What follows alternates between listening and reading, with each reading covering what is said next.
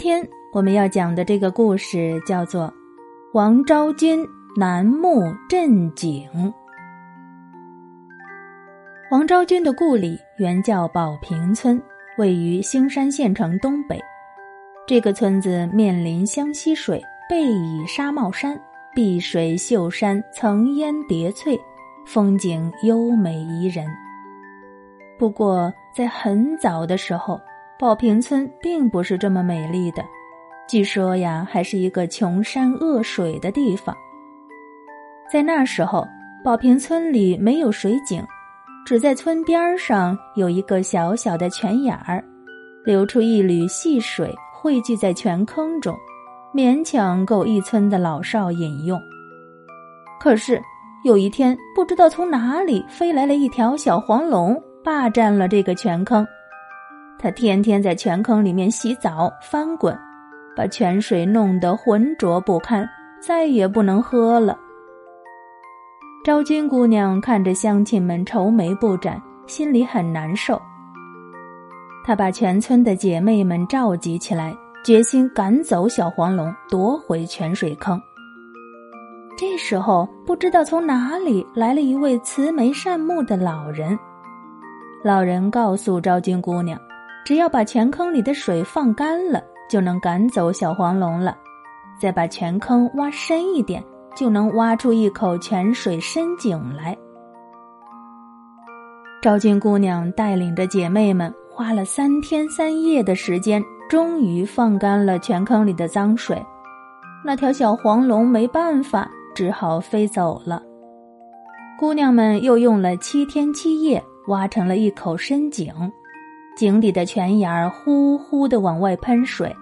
不一会儿，井里面就注满了清清的泉水，乡亲们高兴极了，围着这口水井唱啊跳啊。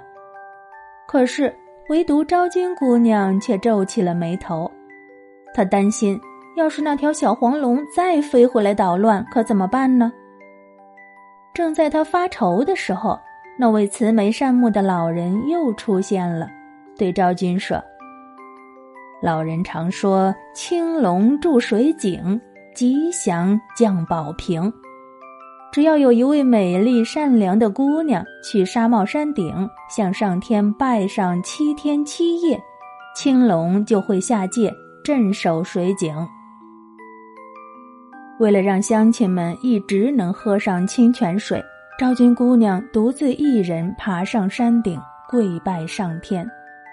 到了第七天的夜里，忽然一声雷响，下起了大雨。只见一条青龙从天而降，直奔那水井之中。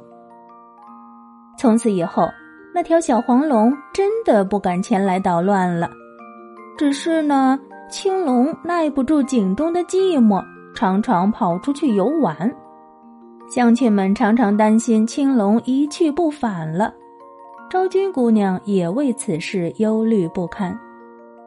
那个慈眉善目的老人第三次出现了，他来到村子里，对昭君说：“在峨眉山顶上有一棵楠木宝树，你把它采来放在井中，就能镇住这条青龙了。”昭君听了以后，就出发去峨眉山砍树了。老人特别感动，说。我是天上的神仙，是天帝派我来帮助你的。说完，老人伸手一招，只见一棵楠木宝树就从天而降。昭君姑娘和乡亲们一起动手，把这棵楠木宝树进入了水井中。从此以后，人们就把这口井叫做楠木井了。